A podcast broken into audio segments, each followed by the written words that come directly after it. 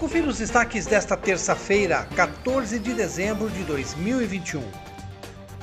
O vereador Pedro Kawai está solicitando, através do requerimento 1070-2021, que o prefeito municipal apresente informações sobre os médicos contratados pela Organização Social de Saúde, a CGCOM, para atuarem na UPA do Piracicamirim.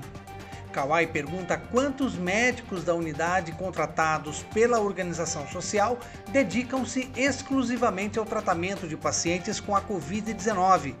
Solicita a lista completa com os nomes desses profissionais, pede que sejam listadas as especialidades de cada um deles e, por fim, pergunta se todos eles possuem registro no Conselho Regional de Medicina do Estado de São Paulo. De acordo com a lei orgânica do município, o prefeito tem até 15 dias após o protocolo do requerimento junto ao executivo para responder às informações solicitadas pelo vereador.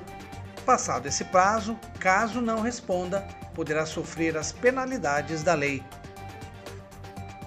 E o governador de São Paulo, João Dória Júnior, enviou ontem à Assembleia Legislativa o projeto que amplia de três para cinco vezes o parcelamento máximo para o pagamento do IPVA já para o ano que vem.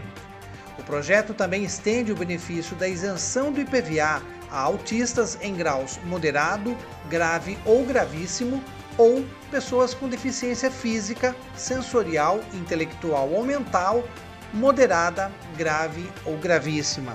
No ano passado, o assunto gerou polêmica porque o governador de São Paulo decidiu suspender o benefício da isenção do IPVA para PCDs, mas uma liminar manteve o direito que termina agora no final do ano.